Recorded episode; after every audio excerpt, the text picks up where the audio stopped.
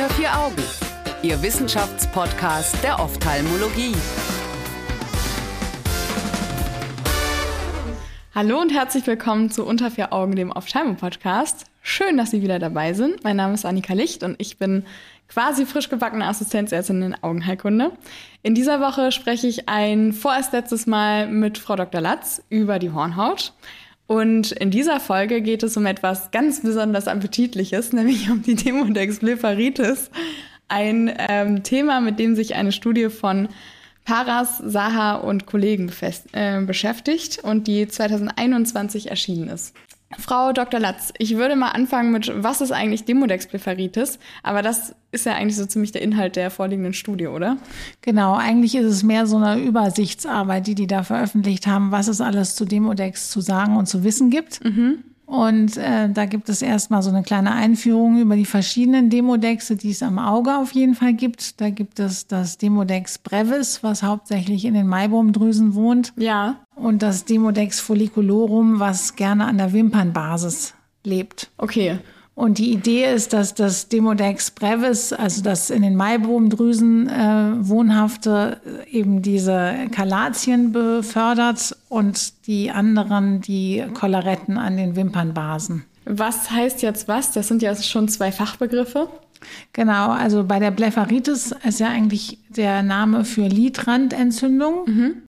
Und da gibt es eben verschiedene Aspekte, die entzündet sein können. Ja. Und ein Aspekt ist eben, dass die Drüsen, die innerhalb des Lides laufen, die Maibomdrüsen, sich entzünden. Mhm.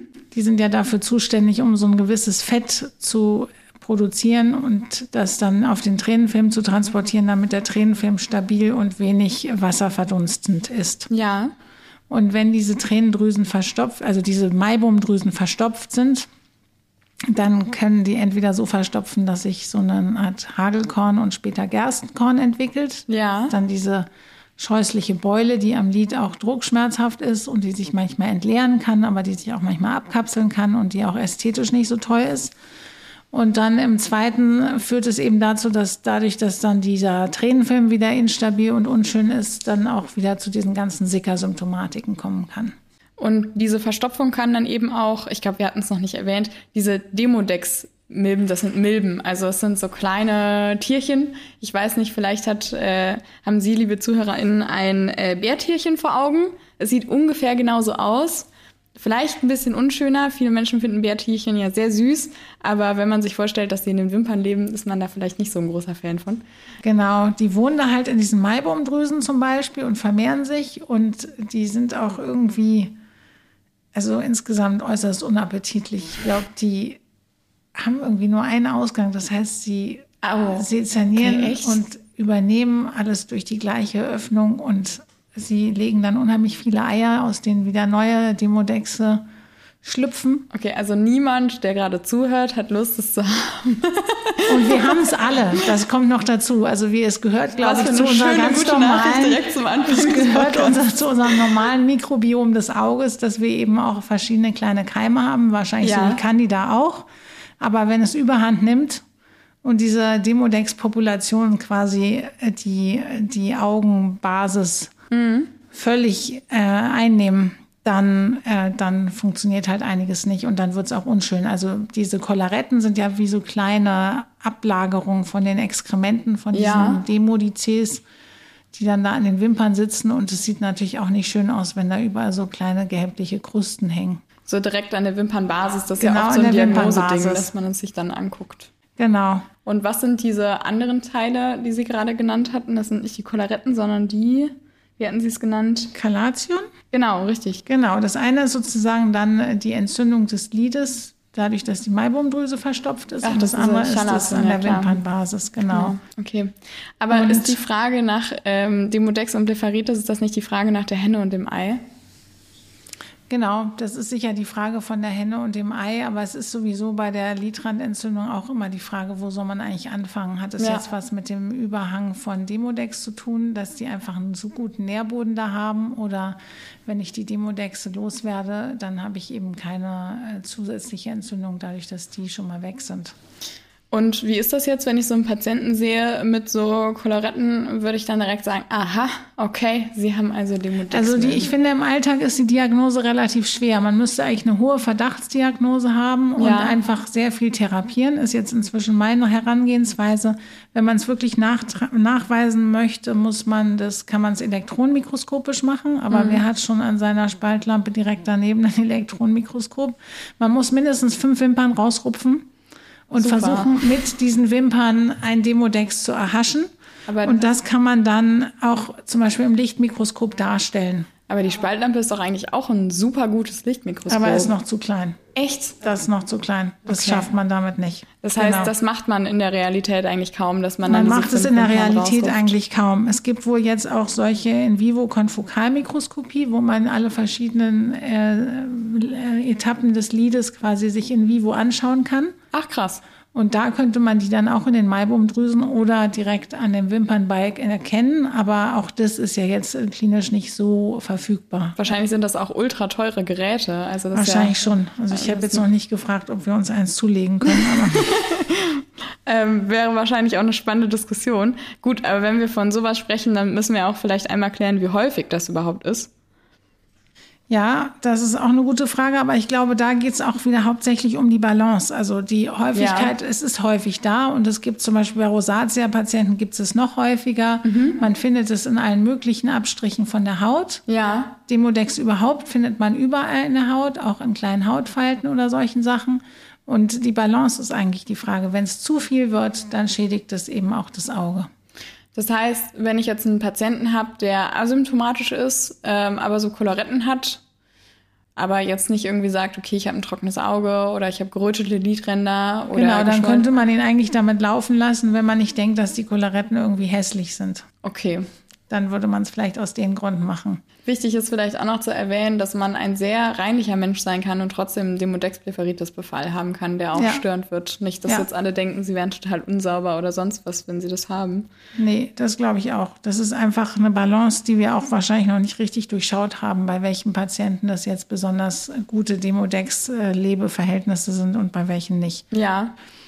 Die Behandlung ist äh, jetzt das, was in dem Paper auch besprochen wird. Da gibt es einmal. Wichtiger nächster Punkt. Genau, da gibt es nämlich einmal das sogenannte Teebaumöl, was topisch angewendet werden kann. Ja. Und was eben eine Komponente hat, das Terpinen 4-OL. Okay. Was anscheinend besonders stark auf die Demodexe wirkt, indem es einmal zusätzlich auch antimikrobiell ist und antiinflammatorisch, mhm. aber auch die Demodexe an der Migration hindert, sodass sie sich eben dann nicht weiter bewegen können und erstarren. Ah, okay, gut. Und damit kriegt man das weg. Damit kann man es wegkriegen. Da gibt es eben beschrieben mit fünfprozentigem äh, Teebaumöl zweimal am Tag oder mit 50-prozentigem einmal in der Woche mhm. oder mit 10-prozentigem täglich. Wenn man das vier Wochen anwendet, haben fast 40 Prozent keine Demodexe mehr. Was meinen die dann, wenn man sagt, es ist aktuell keine Heilung verfügbar? Das schreiben die ja wirklich ständig hier in diese Studie rein. Also das Problem ist, dass die halt auch wiederkommen, weil ja. die Bedingungen eigentlich so sind, dass die Demodexe anscheinend bei dem Patienten einen guten, guten äh, Habitus haben. Mhm. Und ähm, wenn man es sozusagen behandelt, dann kriegen innerhalb von 36 Wochen viele eben wieder neue Demodexe. Wie lange sollte man das behandeln? Man muss es auf jeden Fall vier Wochen behandeln, um die Demodexe einmal zu unterbinden. Die haben einen relativ kurzen Lebenszyklus. Die mhm. leben nur so 14 bis 18 Tage und ähm, innerhalb von 100 Stunden schlüpfen die Eier. Also man muss versuchen, diesen Lebenszyklus von 14 bis 18 Tagen mindestens zweimal zu unterbinden, damit die Eier eben nicht mehr äh, gelegt werden können. Oha, okay. Also ähm, wenn jetzt, ich hatte irgendwann mal gehört, man muss das drei Monate, also es gibt ja auch so Tücher, mit denen man machen, äh, das machen kann, irgendwie, wo auch dann so Teebaumöl drin ist und mhm. dann zweimal am Tag irgendwie mindestens drei Monate lang hatte ich irgendwann mal gehört. Das ist ja dann auch gar nicht so abwegig, aber vielleicht ein bisschen too much, oder? Ja, also ich äh, kenne es tatsächlich auch von Patienten, dass es dann wiederkommt und dass sie es einfach recht frühzeitig dann nochmal machen, dass sie das dann einfach hin und wieder sich quasi so eine Demodex-Kur gönnen. Okay, okay. Die haben dann quasi einen Zyklus, wo sie es loswerden, dann ja. dauert es eine Weile, bis es wiederkommt und dann behandeln sie es wieder. Eben weil es einfach um Gleichgewicht geht und das ist gestört. Genau. Es gibt ja auch noch das systemische Ivermectin. Ja. Das äh, funktioniert auch über eine Art Paralyse sodass die Demodexe sich nicht mehr weiter bewegen können und führt auch zu einer starken Eradikation. Allerdings ist da eben auch ähm, das Problem, dass es starke Nebenwirkungen hat. Inwiefern? Das Ivermectin, das hat richtig, äh, also das wirkt auf die GABA-Rezeptoren. Oh, und das hat dann richtig neurologisch-systemische, so. ja genau. Ach, also Güte. Deswegen wird das in dieser Studie hier nicht befürwortet. Das ist ja aber auch dann Fliegen mit einem Panzer bekämpfen, so ein bisschen. Ja, wahrscheinlich schon. Was mich gewundert hat, ist, dass die gar nicht diskutiert haben, dass es Ivermectin auch als Creme gibt. Ach. Und dass man das Ivermectin natürlich auch off-label, aber einfach so auf die Wimpern streichen kann. Ein bis zweimal am Tag und dass man damit eigentlich auch einen ganz guten Erfolg hat. Okay. Ähm, ja, komisch, aber äh, wo wir gerade bei Therapiesachen sind, die komisch klingen, es wird auch noch das IPL erwähnt. Das klingt für mich so ein bisschen nach, ähm, weiß ich nicht, Haarentfernungsmethoden oder so. Was ja, ist denn damit gemeint? Das IPL ist eigentlich eine ähm, Therapie, wo mit ähm, Licht die, die Lider behandelt werden. Ja. Und ich glaube damit, ich weiß nicht, ob man die Demodexe damit richtig töten kann, aber auf jeden Fall kann man dieses gesamte man kann sie Milieu, ärgern. Ja, genau, das gesamte Milieu, in dem sie leben, so verändern, dass es unattraktiv wird. Okay. Aber auch das wäre ja eine Sache, die man wiederholen muss. IPA hat auch antiinflammatorische Effekte. Es wird auch bei Blepharitis ohne Demodex eigentlich äh, propagiert, dass es helfen soll, sozusagen die Lidrandentzündung zu behandeln. Und wie ansteckend ist das? Also wenn man sich jetzt denkt, man guckt sich die Patienten an und hält ihnen vielleicht noch irgendwie das Lid hoch. Ich glaube nicht, dass es ansteckend ist. Ich glaube, wir haben die schon und ja. bei manchen von uns wachsen die und bei manchen von uns wachsen die nicht. Mhm. Oder Vielleicht haben wir eine Zeit, wo bei uns die Maibomdrüsen sowieso einen stagnierenden Fluss haben, sodass die ja. Demodexe da besonders gut leben können. Also ich glaube nicht, dass man sich dabei ansteckt. Also äh, auch wenn man jetzt sagen würde, okay, wenn wir von einer Bevölkerungsdurchseuchung ausgehen, wie jetzt zum Beispiel mit Karies und man alle halt einmal irgendwie behandelt, ähm, dann könnte man es wegkriegen. Das ist auch Quatsch, weil es überall auf der Haut ist. So. Überall. Das okay. Ubiquitär ist, glaube ich, der erfolgreichste Parasit oder sowas am Körper. Ja, schön. Das freut uns doch sehr. Ähm, was ist denn der Ausblick, den diese Studie gibt oder was können wir daraus mitnehmen? Also die sind schon sehr positiv mit dem Teebaumöl unterwegs und ja. finden, dass es äh, gut funktioniert. Es gibt noch ein neues Medikament, was sie sagen, was in der Studie ist, was bisher noch nicht, ähm, was bisher noch nicht verfügbar ist, was TPO3 heißt, was auch die Demodexe paralysiert und damit eradizieren kann. Mhm. Und ich hatte, glaube ich, mal einen so einen Studienzwischenbericht gelesen, da war auch so eine Eradikation von ungefähr 30 Prozent. Da war auch das Thema wieder mit Relaps.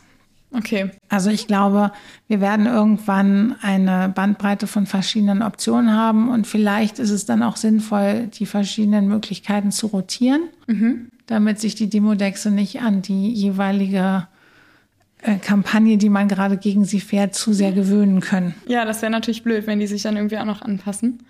Aber damit hat man doch schon mal einiges an der Hand und wir sind auch alle ein bisschen, ähm, sagen wir mal, ähm, unsere Awareness ist erhöht, dass wir das bei den Patienten drauf gucken und das sonst halt auch vielleicht bei besonders oder besonders bei trockenem Auge auch mitbehandeln einfach. Oder bei Maibomdysfunktion. Und wie gesagt, es ist nicht schwer. Teebaumöl 5%, das kann man zweimal am Tag auftragen. Es riecht zwar sehr komisch, aber mhm. man kann das auf jeden Fall dem Patienten zumuten. Ja. Und es ist ja sonst eine recht harmlose Medikation. Okay.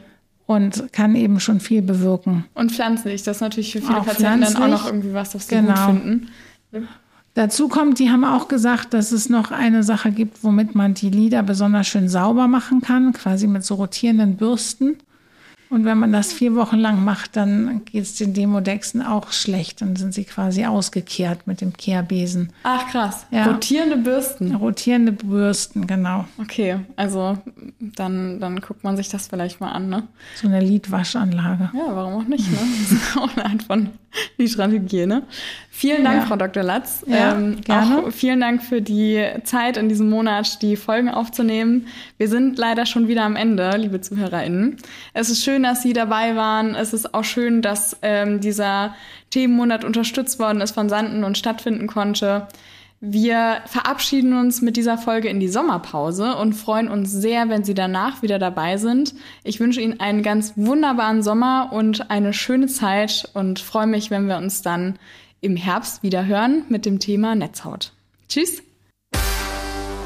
Unter vier Augen.